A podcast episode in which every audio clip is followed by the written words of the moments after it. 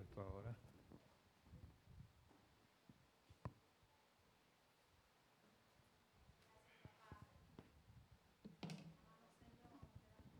Sí, perfecto. Mi esposa me, me regañó hoy por la tarde porque yo hice una broma en San Juan, mi otra casa. Yo dije que yo soy millonario, millonario porque yo tengo dos casas. Mi casa en San Juan, la primera casa donde lo amo entrañablemente y aquí hay gente de San Juan apoyándonos. Eso dice mucho de la gente. Cuando tú vienes de San Juan para acá, número uno es porque amas mucho al Señor. Y número dos, porque me tienes pena a mí. y voy a apagar esta bocina porque está sonando feo. No lo hazte algo, apágala.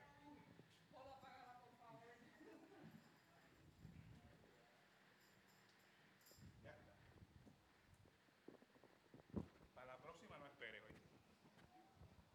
No. Sí, una, dos. Sube allá ahora. Rolo, para la próxima no espere, que te estamos pagando para eso. O nuevo, pero le estamos pagando para eso. Antes que nada, quiero agradecer a los que nos están, no nos están visitando porque son la primera familia que hemos tenido aquí, la familia Serrano. Vamos a darle un aplauso a esa gente que son gente de Dios. Y la familia Rosa que de verdad han estado con nosotros desde el principio y sin ellos, gracias. Y tenemos una persona que nos está visitando, que si no tiene iglesia esperamos que se quede. Carmen, gracias por visitarnos. Y los que no han llegado, pues ya llegarán. Porque lo único que nosotros podemos hacer es sembrar la semilla. Tengo un anuncio bien rapidito. Este miércoles comenzamos la segunda parte de Vida Abundante Isabela y yo creo que hay que orar. La segunda parte es orar. Así que el miércoles de 7 a 8, una horita, vamos aquí a estar, traemos una, adoración, una alabanza, una enseñanza de cuatro minutos y la enseñanza le va a gustar. A los de San Juan les va a dar envidia. Envidia de la buena. Vamos a estar hablando de sintiendo los sentimientos de Jesús pensando los pensamientos de Jesús y orando las oraciones de Jesús. ¿Usted sabía que eso usted lo puede hacer? San Juan no le han enseñado eso todavía. y, lo vamos a, y lo lindo del caso es que lo vamos a practicar. Que usted se dé cuenta que verdaderamente usted puede pensar los pensamientos de Jesús, sentir lo que siente y orar sus oraciones. Así que miércoles de 7 a 8 si terminamos antes, gloria a Dios. Si terminamos después, gloria a Dios también. Otra cosita que queremos hablar un poquitito. Usted sabe que los diezmos y las ofrendas, aquí no hablamos de diezmos, déjeme decírselo. Aquí hablamos de semilla. Eh, en este sobrecito dice, honra al Señor con tus riquezas y con todo lo mejor que produces. Entonces, entonces, él llenará tus graneros y tus tinajas y se desbordarán de buen vino. Amados, ¿por qué nosotros no hablamos de diezmo? Porque en el Viejo Testamento se hablaba del diezmo. Usted separaba el diezmo para cuidar su corazón. Y eso era lo que usted le daba a Dios. El 90 era suyo y el 10 era de Dios. Pero en la gracia no hay tal cosa como 90 suyo y 10 de Dios. Todo es de Dios. Todo. Y usted da en base a su agradecimiento. Cuando la persona está agradecida, da. Y nosotros creemos de que Dios habla. Si Dios habla, porque usted no puede ir donde el Señor y le dice, Señor, ¿cuánto voy a sembrar? Él es el que manda y de Él es todo. Usted vaya y le dice, Señor, yo voy a, ¿cuánto voy a sembrar? Y Él te dice, nunca te va a decir que te comas toda la semilla, porque en el reino siempre hay expansión. Él no te va a decir que te comas la semilla, él te va a decir cuánto de tu semilla tú vas a sembrar. Ahora, yo les recuerdo que el que siembra, él da semilla al que al que siembra. Y el que siembra escasamente cosecha, y el que siembra abundantemente. Así que usted cuando vaya a sembrar, y le voy a estoy hablando de sembrar como económico, pero usted se siembra completo, usted. Su tiempo de quién es? Siembre su tiempo. Su talento de quién es? Siembre su talento. Porque Dios quiere ver que haya crecimiento. La Biblia menciona que se le dieron 10 talentos a uno, 5 a uno y uno a uno. Y el que tenía uno cogió y hizo un bollito en, un pañuelito y lo guardó. Y cuando llegó el rey, lo primero que le dijo, ¿dónde está mi, mi talento? Porque Dios siempre está esperando que haya multiplicación. Y él le dice, no, es que yo sabía lo malo que tú eres y lo guardé. Y el rey le dijo, ven acá, canto el morón. Morón quiere decir moronish, que es torpe, por si acaso no es nada malo. Papito, ¿por qué no cogiste ese dinero y lo pusiste en el banco para que ganara intereses? y no es porque Dios esté interesado en su dinero. A Dios no le interesa su dinero. Y déjame decirte algo, a mí tampoco.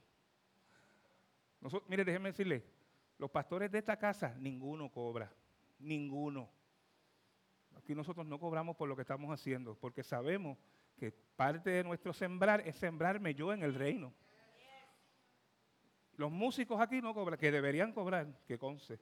Son muy, somos rápidos dándole al ministerio que predica y el, músico no, no cobra, porque se esfuerza igual. Pero aquí hemos aprendido a sembrarnos nosotros. Y cuando usted se siembra como una planta, Dios va a hacer que usted germine. Así que aquí nos vamos a estar recogiendo, y especialmente ahora con esta cuestión de la pandemia, pues no queremos que Usted sabe que normalmente en los cultos se recoge y entonces se cruzan y dice, Abado, te amo, te amo. Pues la idea de no cruzarse es para evitar la cuestión de la pandemia, por eso tenemos la marcarita. Cuando usted salga, primero va a orar, le va a pedir al Señor, Señor, ¿cuánto tengo que dar? ¿Cuánto tengo que sembrar? No dar, sembrar porque usted no le da nada a Dios. ¿Cuánto tengo que sembrar? Y según usted pasa por aquí. Y sin mucha fanfarria, como hacen en algunos otros lugares, los de mil, los de mil aquí los de mil todos son de mil, porque usted siembra de la abundancia del corazón. Y Dios bendice al dador. Así que si usted lo... Y sale por esta puerta y allá afuera me saluda. Así que si va a dar con regañadientes, se puede quedar con su dinerito, porque no lo va a bendecir. Y lo único que nosotros queremos aquí es que usted sea bendecido. Oye, esto de estar dándole para adelante y para atrás, Ivonne, no me gusta. Hoy no. No, no, Tito, ese hombre le una hernia. ¿Cómo se va a echar? tú, tú eres la mujer de Faz, tú eres la mujer. Mire, yo quiero hablar un poquito hoy acerca del reino de Dios, pero antes de hablar del reino de Dios, quiero hacer un acto de fe que el apóstol nos enseñó. Hágame un favor, póngase de pie un segundito. Al lado suyo probablemente hay una silla vacía. Salúdeme al hermano que está ahí. Hermano, Dios te bendiga. ¿Cómo estás? Qué bueno que estás entre nosotros. Perdona el revolú, pero tú verás que la próxima va a estar mejor, va a estar más lleno. Gracias. Dios, Dios tiene una bendición especial para ti. Dios tiene algo maravilloso para ti. Te esperamos la semana que viene. Sabemos que va aquí, que Dios tiene un propósito para tu vida. Esta casa está llena de su gloria. Amado, parece de loco, ¿verdad? ¿Sabes qué? Es eso mismo que es de loco. Porque la fe llama a las cosas que no son como si fueran. Así que, qué bueno que estás entre nosotros. Te voy a pedir prestado, Catril. Me cogí el atril prestado. Eso es de él, ¿cómo que no es de él? La luz. No, ¿para qué? Mira, amado, en la iglesia hay una tendencia de siempre hablar de cosas y como que no explicarlas. Y empezamos a decir, porque el reino de Dios, porque el reino de Dios, porque el reino de Dios. Y yo a veces me pregunto, bueno, ¿y qué es el reino de Dios? Por amor a Cristo, alguien que me diga que es el reino de Dios. Y quizá alguien me dice, no, porque en Romanos dice que el reino de Dios es justicia, paz y gozo. Sí, pero eso no es el reino de Dios, esos son los atributos, las manifestaciones del reino de Dios. Pero el reino de Dios no es eso. Y en un momento dado Jesús, lo dice en Marcos 1.14, dice, vino a Galilea Jesús predicando el evangelio del reino y diciendo, el tiempo se ha cumplido, el reino de Dios se ha acercado, arrepentidos y creed en la buena nueva, que es el evangelio, no es otra cosa. Y los israelitas se creían que Jesús iba a restaurar el reino de Israel. Eso es lo que se creían los israelitas.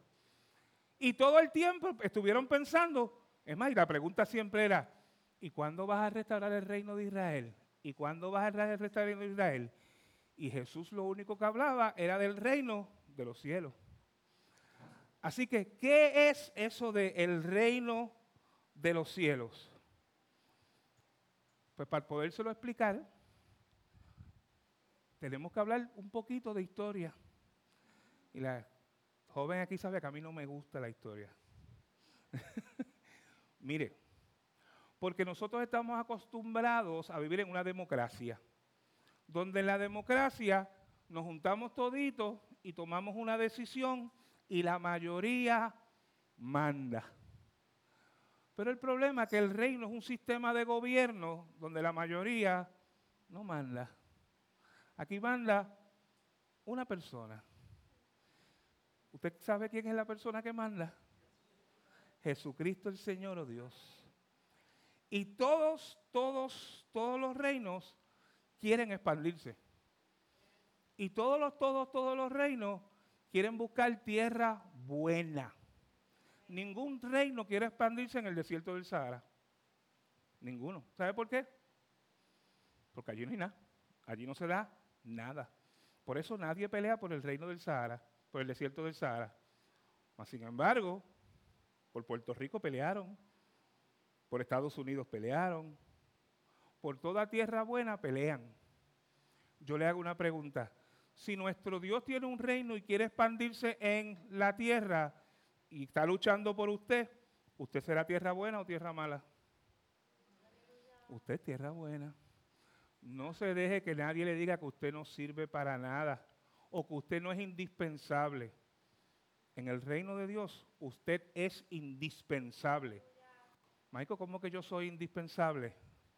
Porque lo que tú vas a hacer, nadie lo va a hacer como tú. Nadie. Lo pueden hacer de otra manera, pero igual que tú. Carmen, lo que tú tienes para hacer para Dios, pueden venir más jóvenes o menos jóvenes. Pero lo que tú tienes para hacer para Dios, lo único que lo vas a hacer es tú a la manera tuya. Ahora, usted puede ponerse un poquito peleón y decir, no, yo no lo voy a hacer. Ah, el reino de Dios tiene que seguir avanzando. Y ahí es que Dios levanta a otro. Y lo va a hacer de manera diferente, pero no lo va a hacer como usted lo iba a hacer. Así que en el reino de Dios, todos somos indispensables. Toditos, toditos, toditos. Otra cosa que pasa en el reino, gracias mi amor, otra cosa que pasa en el reino es que todo el mundo tiene una ley, una sola ley. Y no importa cuán lejos viva el rey, la ley tiene que ponerse, tiene que la misma ley que rige en el reino, en Roma, tiene que ser la misma ley que está aquí, igualita. Y cuando, es más, ¿cómo dice la oración del Padre Nuestro? Padre Nuestro, que está en los, espérate, si está en los cielos no está aquí. ¿Que nunca se había pensado en eso? Si Dios está en los cielos, aquí no está. Porque Él es el rey y Él lo que quería era traer su reino a la tierra. El problema es que para Él traer el reino tiene que traer su gobierno, tiene que traer orden. Fíjese que en Génesis dice, Génesis 1, 2. Dice, Génesis 1, 1. En el principio la tierra creó los cielos y la tierra y la tierra estaba desordenada. En desorden, Él no puede traer su reino. Y Él lo primero que hizo es, yo tengo un reino en los cielos y quiero traerlo a la tierra. Pues lo primero que tengo que hacer es traer orden. Y dijo, sea la luz. Y si tú vas al original, lo que dice es, sea el gobierno, sea el orden. Nosotros queremos venir a Jesucristo en desorden. Y así no funciona. Porque lo primero que Dios va a traer a tu vida es orden. Hasta para hacer milagros tiene que haber un orden. Michael, ¿cómo tú sacaste eso? Pues, están, la gente, Jesús le dice, vamos a darle de comer a esta gente. Y allá uno le dice, bueno, aquí tengo un nene, porque quiero ir a lo importante, aquí tengo un nene que tiene cinco pececitos y, dos, y, tres, y dos panes, o dos panes y cinco pececitos, como quiera. Y lo primero que Jesús hace, le dice, vamos a dividirlo en grupos de 50. Antes de hacer los milagros, trajo orden. Orden. Y entonces nosotros venimos al Señor Jesús y Dios es tan bueno que nos recoge como quiera. Pero entonces cuando Dios quiere empezar a poner orden en nuestra vida, pegamos a pelear. Ah, pero, pero yo no lo hacía así, no exacto, tú no lo hacías así, pero ahora tienes que hacerlo así. Lo lamento, pero así es que funciona. Digo, si tú quieres la bendición de Dios. Yo quiero la bendición de Dios. Así que, ¿y a quién? Fíjate, vamos un momentito a este versículo de la Biblia, quiero, quiero que lo lean. ¿Te hablé de eso? Bien.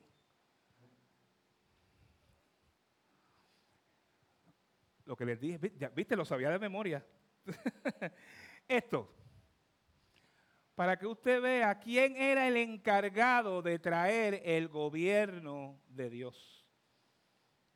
Y lo voy a leer, dice, y dijo Dios, Elohim, hagamos al hombre a nuestra imagen y semejanza, conforme a nuestra semejanza, y traigan gobierno. ¿Quién era el que estaba designado a traer el gobierno de Dios?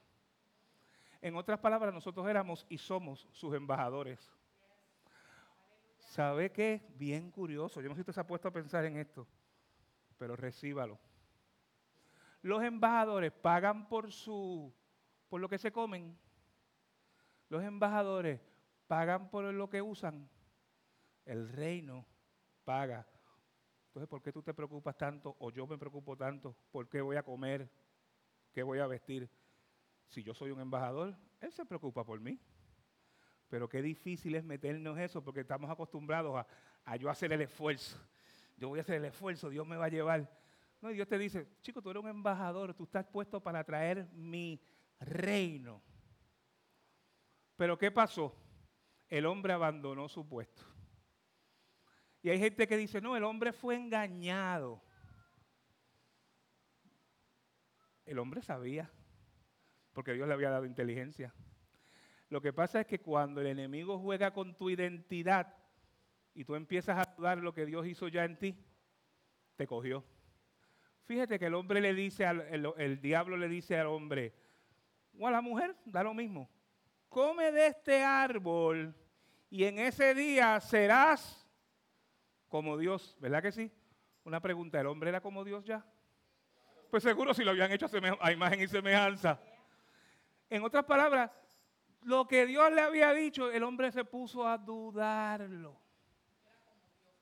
No que era Dios. Amado, ninguno de nosotros somos, somos dioses, pero somos hijos de Dios. Sí, porque hay gente que la, la, cuestión de la teología de que no somos dioses, no, nosotros somos dioses, yo soy un hijo de Dios y hijo por adopción. Tampoco es que tengo el DNA, tengo el Espíritu Santo dentro, ese sí. ¿Ok? Pero el hombre, al no hacerle caso a Jesús, a Dios, perdió su gobierno. Y la Biblia declara que como el hombre perdió su gobierno, toda la tierra fue maldita porque no había gobierno. Y entonces, usted, ¿cuánto se ha tropezado con alguien que le dice, si Dios existe, ¿por qué hay hambre en Haití? ¿Por qué hay terremotos? ¿Por qué hay esto y por qué hay lo otro? Porque si Dios existe, ¿cómo Él lo permite? Ah, yo te voy a decir por qué. porque él le dio el gobierno al hombre, el que estaba encargado de esta tierra era el hombre. Y cuando el hombre dijo, yo no quiero tu gobierno, se lo dio a quién? Al diablo. Por eso es que el diablo fue donde Cristo y le dijo, todos los gobiernos de esta tierra yo te los puedo dar si postrados me adoras. Y Jesús no le dijo que era mentira. Porque a mí me fueron dados. Eso le dijo el diablo. ¿Quién se los dio? No fue Dios. ¿Quién? El hombre. Y el hombre ahora le dio el gobierno. Así que lo que pasa no es culpa de Dios, es culpa del ser humano que le dio el gobierno al diablo y ahora estamos pagando las consecuencias. Pero gloria a Dios que donde abundó el pecado, sobreabundó la gracia. Y Dios creó un mecanismo desde antes de la fundación del mundo. A veces a mí me da gracia con la gente, ay, tengo este problema tan grande. Dios mío, qué problema. ¿Usted cree que hay un problema más grande que el pecado? ¿Verdad que no? Y dice la Biblia que la solución del problema estaba desde antes de la fundación del mundo. Antes del problema, Dios tenía la solución. Ahora te pregunto a ti, ¿habrá un problema demasiado de grande que Dios no tiene ya la solución hace tiempo para ti? Mire, ese hombre, yo lo vi y dije, Rosa, pero ¿cuántas libras tú has perdido? Y cuando, la primera vez que vino aquí no podía caminar, ya lo veo, mira. Y yo declaro que lo que Dios comenzó, lo va a terminar. Porque ese hombre es un milagro andante. Y lo que, lo que Dios hizo, lo que Dios está haciendo con ustedes, lo va a seguir haciendo y lo va a perfeccionar. Y esto se va a llenar de niños y ella va a ser la pastora de niños. Así que, amado, eso es fe, declarar las cosas que no son como si fueran. Así que Jesús muere. a mí me encanta porque después que Jesús muere pasaron, empezaron a pasar tantas cosas. Y Dios creó un grupo de personas que son tan y tan especiales que cuando Jesús los llama, no los llamó al estilo judío. Porque los judíos le, pudo haber, le pudo haber llamado asamblea, o le pudo haber llamado sinagoga, o le pudo haber llamado familia. Pero lo llamó por un término griego, un término romano. ¿Sabe cómo lo llamó? Eclesia, la iglesia. ¿Tú sabes lo que era la iglesia? Te voy a enseñar algo para que usted sepa lo que era la iglesia. La iglesia era un grupo, es un término romano. Los romanos, por eso empecé con el reino, los romanos decían, vamos a establecer una colonia en Puerto Rico. Y la establecían. Y lo próximo que nombraban era una, una iglesia. Era un grupo de dos o más personas que tenían la potestad de ir donde el gobernador de la colonia y decirle, ¿sabes qué? Estas carreteras no sirven porque en Roma las carreteras son en brea y tú las tienes aquí en Tosca. Tienes que ponerlas en brea. ¿Y sabes lo que tenía que hacer el gobernador de la provincia? Tenía que ponerlas en brea porque venían con la autoridad del reino. Y esa es la iglesia, eso somos tú y somos yo. Nosotros no sabemos lo que tenemos todavía. La palabra dice, estás atado a los dichos de tu boca. Cada vez que viene un problema, amado, ¿cómo estás? Pues ahí, chavadito, pero como Dios quiere. ¿Sabe cómo Dios quiere? Que estés bien. Empieza a declarar por tu boca la bendición. Por no decir lo que hacemos con nuestros niños. El nene hizo algo mal y lo primero que decimos, Mira, canto de bruto, saliste a tu padre. Sí, porque la madre siempre es inteligente, el padre es que el pobre muchacho bruto. Y en vez de bendecirlo, lo maldecimos. el agua. Amado, vamos a estar pendientes a lo que decimos. Porque hay un poder especial en nuestra boca. Y nosotros no sabemos todavía lo que tenemos y actuamos como si la, al free for all. Amado, y el mundo está pendiente a cómo tú y yo actuemos. No tanto lo que sino cómo actuemos. A dar un buche.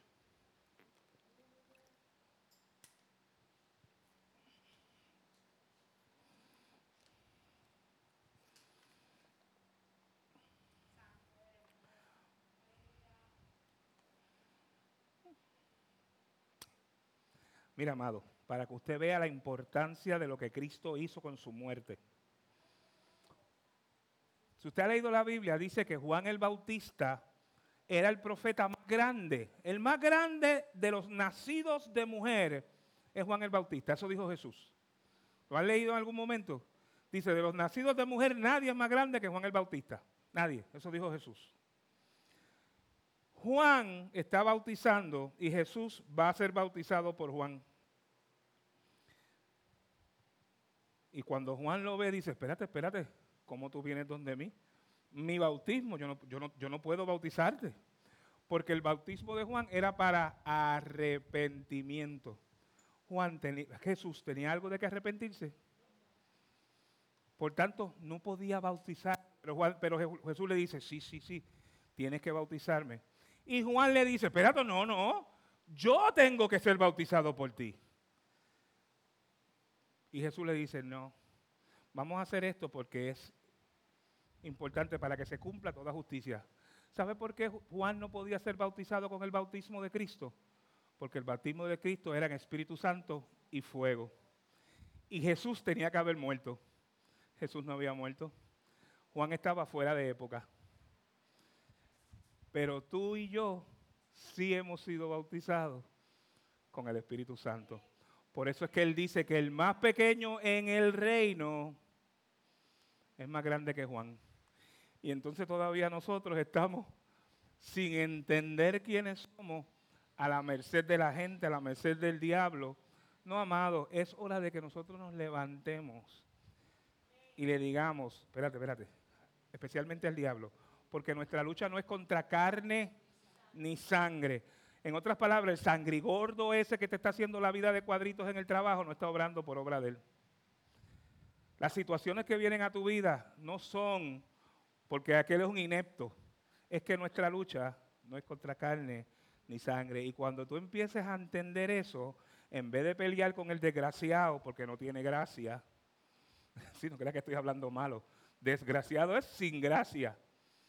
Todavía no ha alcanzado el amor de Dios cuando tú comiences a ver a esa persona, en vez de pelear con la persona, tú le dices, yo te bendigo en el nombre de Jesús, yo voy a pelear con quien tengo que pelear.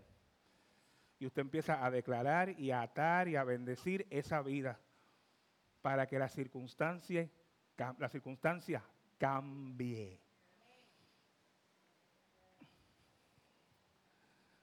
Mira, amado. ¿Y sabe cómo las circunstancias cambian inmediatamente, le voy a hacer un gran secreto.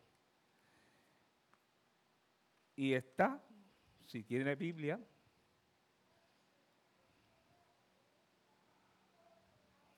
ahí. Amado, lo que yo le voy a decir hoy, créame, si entre todo lo que se puede llevar se va a llevar esto, es lo más importante. Y es la última parte. El testimonio de Jesús es el espíritu que inspira la profecía. ¿Se acuerda que yo le dije que el reino de Dios es un gobierno, verdad? Donde el Padre nuestro dice, hágase tu voluntad en la tierra como en el cielo. Amado, eso no es una petición, eso es una orden. Voluntad de Dios, hazte en la tierra como en el cielo. Y la única manera de usted saber la voluntad de Dios aunque usted no lo crea, es el espíritu de la profecía. En otras palabras, usted sabe cómo son las cosas en el cielo. No estoy hablando de decirle, Rolo, te va a crecer el pelo mañana. El Señor me dice que mañana vas a ser rubio con ojos violetas, no verdes, violetas. No, no estoy hablando de ese tipo de profecía, ni de casar ni de descasar. Estoy hablando de que usted conoce el corazón de Dios. Y si es en el cielo como en la tierra, le hago una pregunta, ¿en el cielo hay enfermedad? Pues la enfermedad no es de Dios. Ah, que Dios la use para bendecirte. Ah, porque todo obra para bien. Pero no es que la enfermedad Dios se la envió, o yo. Dios no envía enfermedades. La pobreza, ¿hay pobreza en el cielo? Pues no es de Dios. El miedo, ¿hay miedo en el cielo? Pues no es de Dios. Usted lo que tiene que saber qué es lo que hay en el cielo para saber qué es lo que, que usted quiere que pase en esta tierra. Y la manera que usted trae o demuestra cómo es en el cielo, ni siquiera es citando la Biblia, es usted, convirtiéndose en una Biblia. Fíjate que en Salmo 19, 1 y 2 dice, Israel, acuérdate de los mandamientos del Señor y de sus testimonios. Y no estoy hablando de los tuyos nada más, es que hay una cuestión corporativa en los testimonios. Los testimonios, el testimonio tuyo yo lo hago mío. El testimonio tuyo yo lo hago mío. Y entonces cuando me presento ante la gente que está hablando tanta tontería, yo le digo, fíjate, la cosa está mala, pero Dios hizo esto en mi vida y me prosperó. Y Dios metió la mano en esta situación y prosperó en el hermano. Porque los testimonios crean fe. Y sin fe es imposible agradar a Dios. Cuando usted escucha un testimonio y dice, no, no, si Dios lo hizo con él, lo no, no es que lo puede, lo va a hacer conmigo. Como dice la canción, yo sé que tú mueves montañas, yo creo en ti, sé que lo harás otra vez, lo va a hacer otra vez. Y quiero terminar con dos testimonios de nuestra familia. Porque si Dios lo hizo con nosotros, lo va a hacer contigo. Empiezo con el de ella. Lo conté, hoy en San Juan y lo voy a contar aquí de nuevo. El sábado pasado, mira, qué bueno porque esta vez lo puede ver. Mi esposa se levantó bien temprano, estábamos trabajando, había la gente poniendo la alarma, poniendo cámaras aquí. Y ella se levantó bien temprano, fue a comprar unos abanicos, fue a comprar unas cosas en Walmart tempranito y llegamos aquí. Yo llegué más tarde porque yo me levanto bien temprano a orar. Yo soy un hombre de oración y a las 5 de la mañana estaba, Señor. Pero ella llegó más temprano que yo, yo llegué más tarde. Yo me puse a hacer unas cosas y le digo, mami, hazme un favor, vete y cómprame unos tornillos en National. Y ella me dice, ah, y un Gatorade, ahora que me acuerdo, compramos unos tornillos y un Gatorade. Tenía una set. Y ella cuando va a buscar la cartera me dice, papi, ¿tú cogiste mi cartera? Y yo le digo, ¿para qué yo? ¿Sabes? Yo bien humilde, ¿para qué yo quiero tu cartera?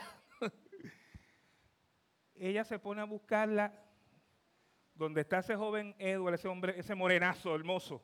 ¿Verdad? ¿Verdad? Mira, mira, mira como esa mujer dice que sí. ¿ah? Ahí mismo. Está, y buscamos y buscamos y la cartera no estaba ahí. La cartera es bien delicadita, yo la mostré. Es una cartera pequeña como esta. Una cosita pequeñísima, ¿ok? Pero crema. Y yo le dije, Ivonne, ¿dónde tú fuiste? Y me dijo, a Walmart. Ella salió por ahí con mucha confianza, pero con cara de desesperada. Va a Walmart. Yo vine y hice esto que voy a hacer ahora. Yo caminé por aquí, no está la cartera, no está la cartera, no está la cartera, no está la cartera, no está la cartera. Chequeé ahí. No, no va a sonar, tenga fe. No está la cartera, ahí no estaba. Dije, válgame, Señor. A la hora llega mi esposita con cara de loca. Loca y sin idea, no me dice nada y entra corriendo por ahí. Y donde está la computadora, ahí se tira, pero a grito limpio. Yo me acerco, la miro y le digo, esto fue lo que dije en mi corazón. Señor, nosotros te servimos. Y se lo dije molesto, para hacerle bien honesto. Señor, nosotros te servimos. Di la espalda y seguí caminando por acá. De momento lo único que escucho a mi esposa riéndose como una loca. Cuá, Ahora sí, llegó llorando y la está riéndose, se volvió loca. Dijo, ¿qué pasó? Mete la mano, y levanta la cartera. No estaba ahí, Dios la trajo. Yo no sé si usted lo puede creer, pero yo chequeé y esa cartera no pasa desapercibida. Y si Dios lo hizo con nosotros, lo va a hacer con usted.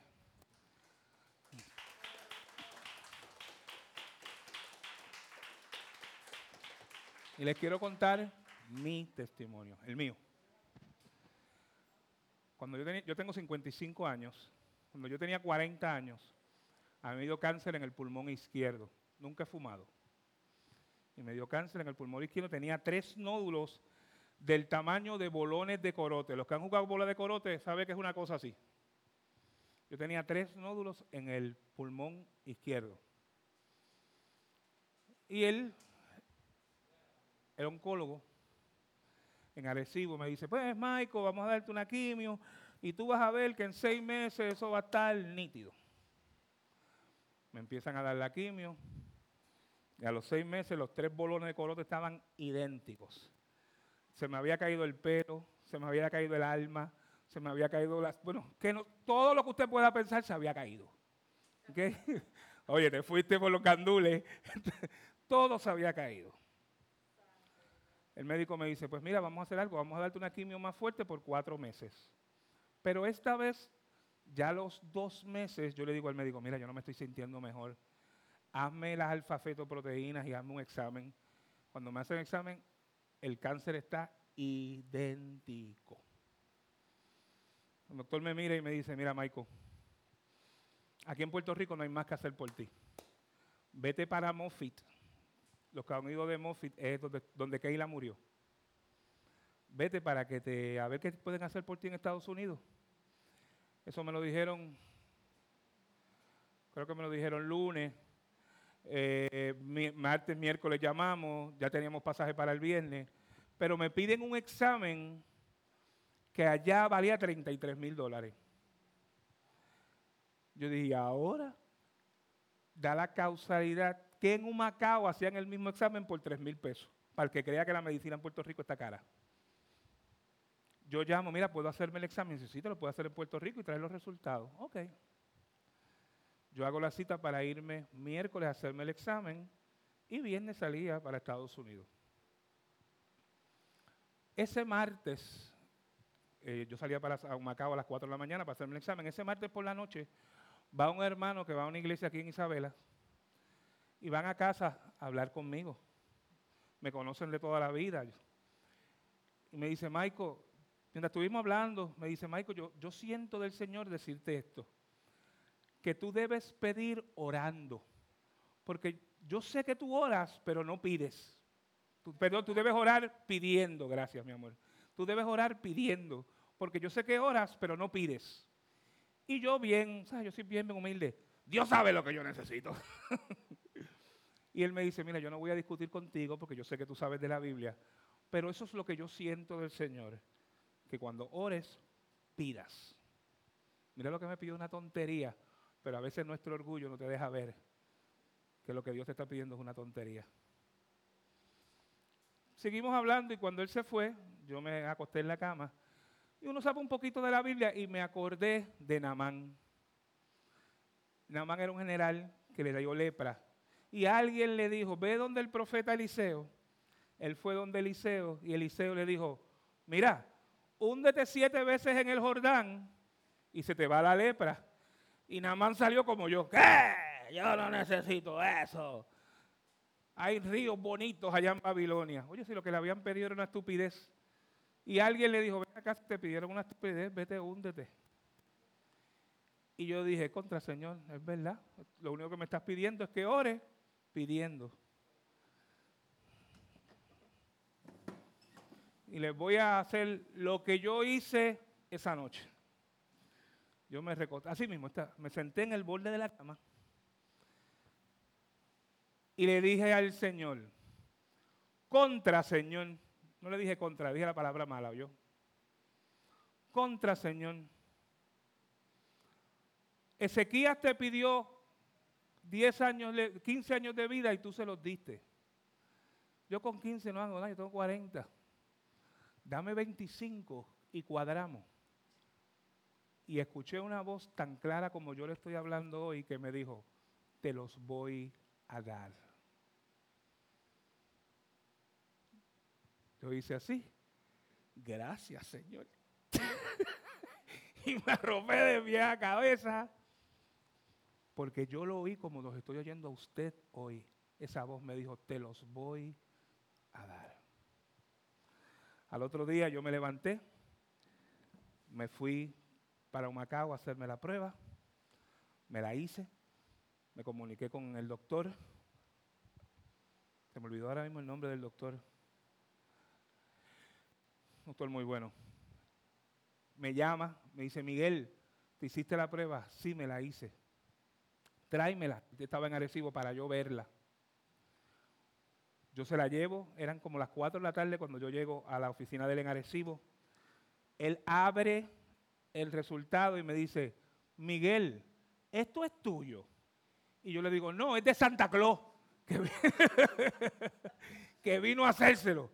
Amado, si usted ha cogido quimio alguna vez, si hay algo que le... El cáncer no le mete miedo a uno, la quimio es lo que le mete miedo a uno. Y me dijo, no, no, no, no lo tomes a mal, Miguel. Es que estoy mirando y los tres nódulos no están. Lo único que veo es tres cicatrices como si estuviesen operados. Yo me rompo a reír. Y le digo, y bueno, ¿y ahora? Y él me dice, pues, yo lo que entiendo es que tu cáncer se entró en remisión Vete al laboratorio Toledo aquí al lado y dile que te hagan las alfa-petoproteínas, porque deben salir de 10 a 20 los indicadores. Aquí yo tengo una enfermera. yo le digo, oye, ¿y si salen menos de 10? Yo leo también, yo sé que 9 es normal. Él me dice, es que eso no va a pasar. Y yo le digo, ¿y si pasa? Y me dice, pues, será un milagro, pero vete y háztelo. Yo fui, me los fui, me los hice. Oye, el laboratorio me los dio rápido. Cuando yo voy donde el médico, ya son las seis y media de la tarde y él seguía esperando por mí. Eso no lo pasa, eso no hace ningún. Dávila, el oncólogo Dávila. Los abre y el resultado era 9.9. Yo me echo a reír y él me dice, Michael, es que es muy cerca de 10. Miguel, vete a Estados Unidos porque ya tú tienes pasaje y que ya te hagan todas las pruebas habidas y por haber, porque yo entiendo que tu cáncer entró en remisión. Yo llegué, llegamos sábado, domingo, lunes empezaron a hacerme pruebas. Prueba va y prueba viene y negativo, negativo, negativo. Ya para el jueves yo estaba bien contento. Ustedes se pueden imaginar lo contento que yo estaba. y me tocó un médico hindú. Y esa es la primera persona que yo le dije lo que me había pasado. Le digo, a mí Dios me sanó. Y el médico se echó a caer en la cara mía y me dijo, tú estás loco, you are crazy man. Eso no pasa, ese tipo de cáncer que tú tienes, lo que pasa es que entró en remisión. Y yo le digo, ¿qué hay que demostrarte para que Dios me sanó? Y me dijo, pues vamos a hacerte las alfa-petoproteínas. Pero esta vez no pueden sacar nueve, tienes que salir menos de siete. Si sales menos de siete, yo te firmo la orden para que te vayas a Puerto Rico y te digo que Dios te sanó. Hágala y me la hicieron. 4.7.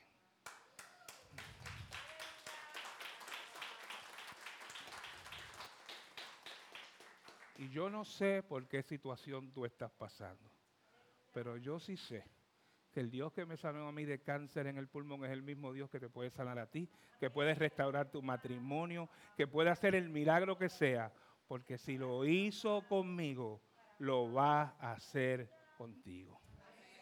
Y hasta el día de hoy, cada vez que me la hago, que no, es lo frecuente que debería hacer, la última vez que me la hice, 1.9.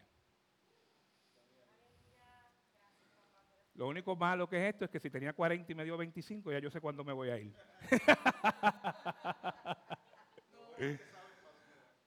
y también sé para dónde voy, pero sé que...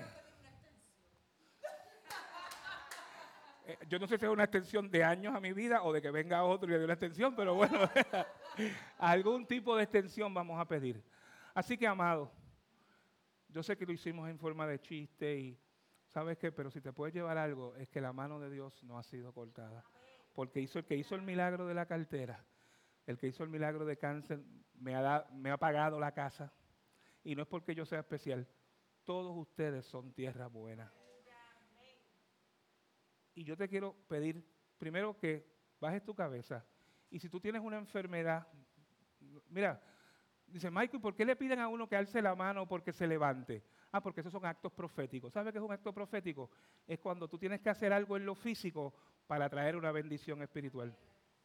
Así que yo te voy a pedir que cierre tus ojos Y si tú tienes alguna enfermedad que tú quieres que Dios te sane, el Dios que me sanó a mí de cáncer, te puedes, no te puede, te va a sanar porque Él quiere y puede. Y si tienes alguna situación, el Dios que me restauró nuestro matrimonio, cuando yo hice todo lo que pude haber hecho para arruinarlo y Dios lo restauró, lo puede hacer. Así que, amados, si no hay nadie, vamos a poner de pie, vamos a orar para ser despedido de este lugar tempranito, amados, 6 y 20. Eso es querido. Así que vamos a ponernos de pie. Padre, te bendecimos. Te doy gracias por cada vida que está aquí, mi Dios. Y aún los que no dijeron, yo sé que todos pasamos por situaciones. Yo te pido que tú estés de la misma manera que estuviste en mi cáncer, tú estés en cada situación de ellos, mi Dios. Y que las restaure y que las sane, para que la próxima vez yo no sea el que dé el testimonio, sino que ellos se levanten y digan, esto hizo el Señor conmigo. Y que todo lo que lo escuchen sepa que tú vives y reinas y que tu mano no ha sido cortada. En el nombre de Jesús. Amén, amén, amén. Vamos a darle un aplauso al Señor. Tú vas a decir algo, los sándwiches. Porque hay, hay, comida, hay comida. aprendido. Amados, para continuar con el protocolo, lo que vamos a hacer es que la primera fila va a salir. no, no, no, no. Ahí hay algo. Ay, ay, ay, algo, perdón. Ahí hay un regalito, tráiganmelo para acá, por favor. ¿Quién me puede hacer el favor de traerme ese regalito? Lleva ahí como tres días y por poco se me olvida.